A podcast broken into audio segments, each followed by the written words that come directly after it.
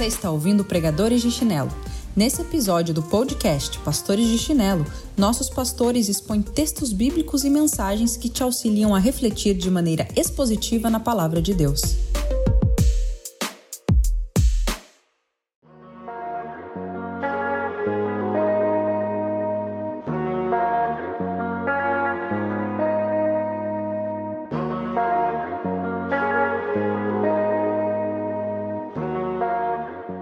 Olá, olá, olá pessoal, aqui é o Alex Queiroz que está falando, eu sou pastor aqui na cidade de Brasília e eu sou um dos pastores de chinelo e eu tenho uma mensagem muito especial para você. Você já se fez a pergunta: será que Deus sempre vai perdoar os nossos pecados?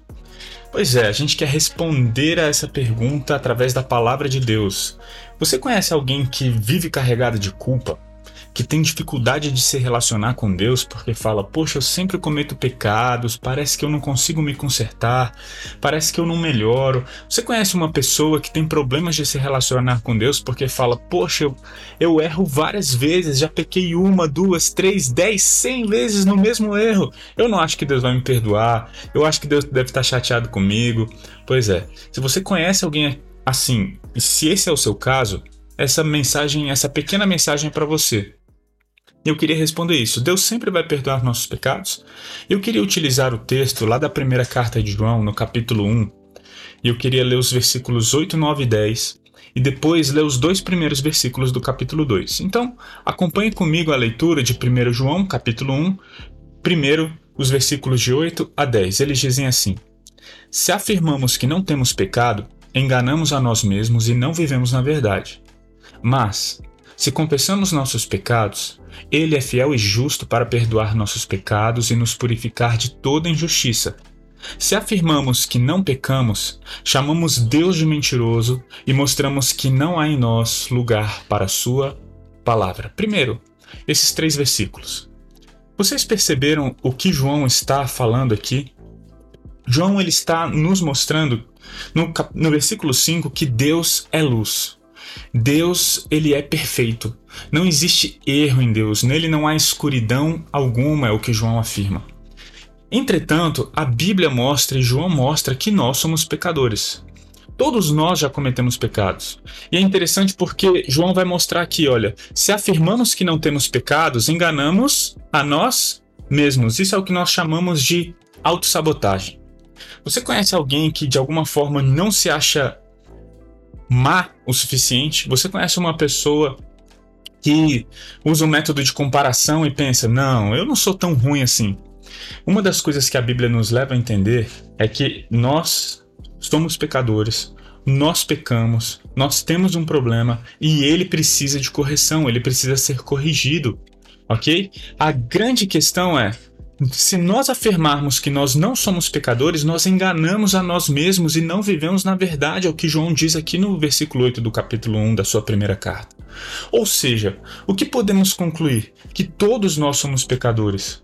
Quando eu ou você achamos que o problema, o nosso problema do pecado não é tão grave assim, a gente está cometendo um grande erro, porque a gente está falando que a gente não precisa de um Salvador. E sabe o que é interessante? Tem muitas pessoas que falam que não precisam de Jesus, por quê? Porque, ah, eu não sou tão má assim. Mas se você não acha que o seu pecado é tão ruim, você tem que parar de se comparar com Hitler. Você tem que começar a se comparar com o próprio Deus. Então, às vezes, se você se comparar com Hitler, você vai falar, ah, eu não sou tão mal assim. Mas comparado a um Deus justo, santo e bom, o seu pecado é extremamente grave e as consequências são eternas, porque o seu pecado cometido contra um Deus eterno possui consequências eternas.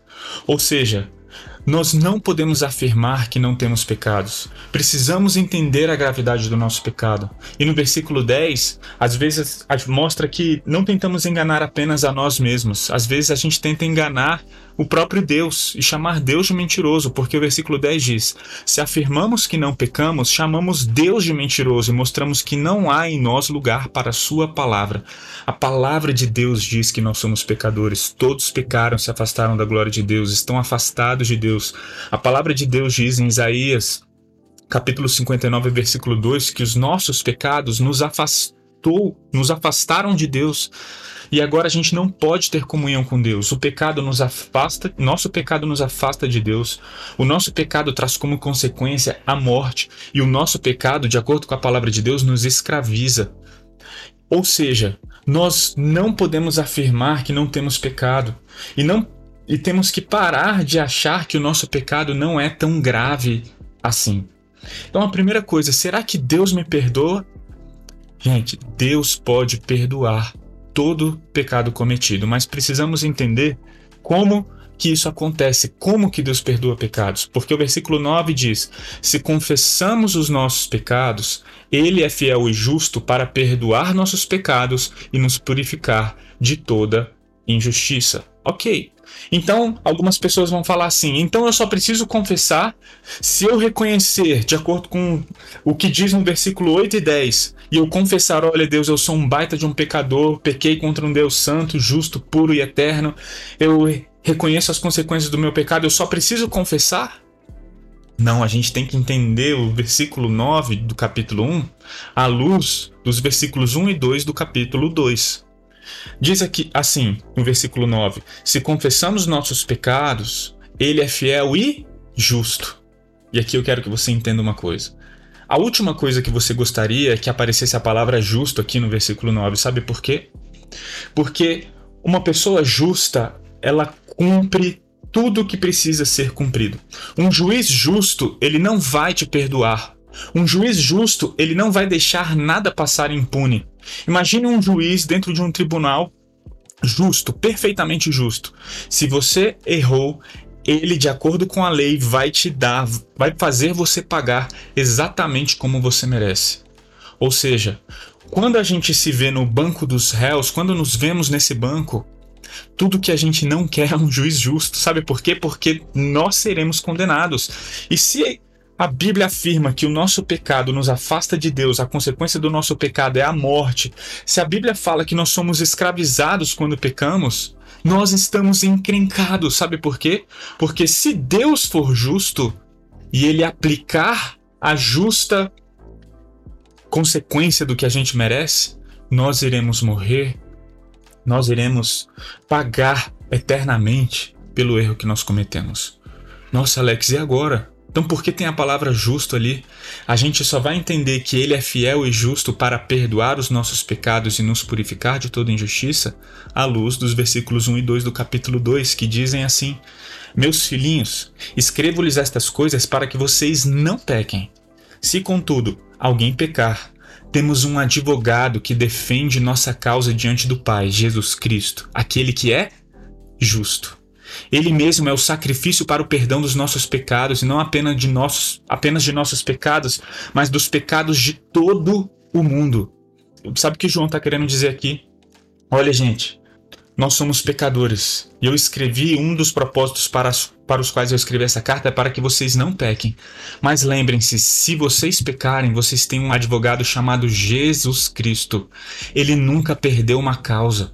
Ele defende a nossa, nossa causa. Aquele advogado que nunca perdeu uma causa é o nosso advogado, Jesus Cristo, aquele que é justo. Como que Jesus, sendo justo, vai absolver, vai nos absolver das consequências do nosso pecado? Vai nos reaproximar com Deus. Como a gente vai ter o perdão de Deus se Jesus Cristo é justo? Versículo 2 diz: Ele mesmo é o sacrifício para o perdão de nossos pecados, e não apenas de nossos, mas dos pecados de todo o mundo. A gente precisa entender o que João está querendo dizer aqui, a, e a ilustração, e o que ele quis dizer com essa palavra advogado. Imagine-se num tribunal e Deus é o justo juiz e você está no banco dos réus e Jesus é o seu advogado. Imagine que você tenha cometido um erro. Então seu advogado vai diante do justo juiz e fala: Deus, perdoa o Alex. Perdoa o Alex porque eu sou uma pessoa boa. Perdoa o Alex porque ele não obedeceu, mas eu obedeci. Perdoa o Alex porque Deus, faça isso por mim e não por ele. Tem muitas pessoas que pensam que Jesus ele vai até Deus e pede para que Deus nos perdoe, não é mesmo? Agora, diante dessa ilustração do tribunal, imagine todos os dias Jesus tendo que defender a nossa causa diante de Deus. Imagine Jesus indo pela décima vez falando: Deus, perdoa Alex de novo. Deus, pela quinquagésima vez, será que você poderia perdoar Alex? Deus, pela centésima vez, eu sei que é o mesmo pecado, mas tem como você per perdoar Alex? Não parece dentro dessa ilustração que uma hora Deus vai se cansar e vai falar: Poxa, eu não aguento mais. Poxa, Jesus, eu sei que você é perfeito, você é meu filho, você é o advogado dele, mas poxa, eu vou precisar condenar uma hora, ele vai precisar ser punido de alguma forma. Não parece que alguma, em algum momento Deus vai se cansar? Pois é, porque essa ilustração ela não expressa exatamente o que acontece nesse tribunal. Quando Jesus, como nosso advogado, ele vai até Deus, o justo juiz, e vai pedir a absolvição e vai pedir o perdão dos nossos pecados, ele não pede a Deus e fala: Deus, olha, será que você poderia perdoar Alex? Jesus, quando ele morreu, ele gritou assim: está consumado. Quando Jesus morreu, ele gritou, é a palavra que diz tetelestai. Sabe o que significa a palavra tetelestai? Está consumado, está pago. Eu comprei cada um desses. Eu morri pelo Alex. Eu morri pela, por aqueles deuses a quem o Senhor escolheu. Eu morri pelos seus filhos. Deus, eu paguei pelas consequências do pecado dele. A ira do Senhor que estava sobre ele caiu sobre mim. Quando Jesus está num tribunal como nosso advogado, ele não vai até Deus pedir para que Deus absolva cada um dos nossos pecados. Ele vai até Deus mostrando um documento falando: Deus já está pago. O Senhor, como justo juiz, sabe que já está pago. As consequências do pecado do Alex já caíram sobre mim por causa disso. O Senhor precisa perdoar, porque o Senhor não pode pagar o mesmo pecado pelo mesmo pecado duas vezes. Se o Senhor fizer isso, o Senhor é injusto. E o Senhor, como justo juiz, sabe que o pecado dele já está pago em mim. Uau! Por isso que João fala, ele mesmo é o sacrifício para o perdão dos nossos pecados. Jesus morreu para que eu e você pudéssemos um dia confessar os nossos pecados, sabendo que Ele é fiel e justo para nos perdoar os pecados. Você só vai encontrar o perdão de Deus em Cristo Jesus. Então, primeira coisa, você precisa entender que você é um pecador. Segunda coisa, você precisa entender que Jesus morreu pelos seus pecados no seu lugar. Você está dificuldade de reatar um relacionamento com Deus? Você às vezes tem vergonha de Deus e fala: Eu não aguento mais cair nesse mesmo pecado, não aguento mais. Saiba de uma coisa: Jesus é o seu advogado e ele morreu para que você pudesse ter livre acesso a Deus. Jesus te perdoa dos seus pecados. Deus te perdoa dos seus pecados por causa do que Cristo fez. Você não é amado por Deus por causa da sua obediência, não. Deus te ama por causa da obediência de Cristo Jesus. Não são as suas obras que te tornam filho. Você só é filho de Deus por meio de Cristo Jesus. Jesus te tornou filho de Deus e ele vai continuar te amando. Por isso você pode confessar os seus pecados na certeza de que cada um dos seus pecados cometidos já foram perdoados. Já foram perdoados. Isso não é incrível? Tudo que Deus mais quer é reatar uma comunhão e um relacionamento incrível com seus filhos. Se você crê em Jesus, se você entregou sua vida a Jesus, você pode confessar os seus pecados na certeza de que eles já estão perdoados. Agora, se você não crê em Cristo Jesus, se arrependa dos seus pecados, creia em Cristo, pois não existe perdão sem Cristo Jesus. Deus não vai perdoar os seus pecados se você não crer em Cristo Jesus. Por isso eu volto à pergunta do início: Deus sempre vai me perdoar dos, dos meus pecados, dos nossos pecados? Em Cristo Jesus, todos os nossos pecados já estão perdoados. Tem Cristo Jesus, Ele é fiel e justo. E Ele vai ter que cumprir a pena. As consequências do seu pecado terão que ser pagas, porque Ele é fiel e justo.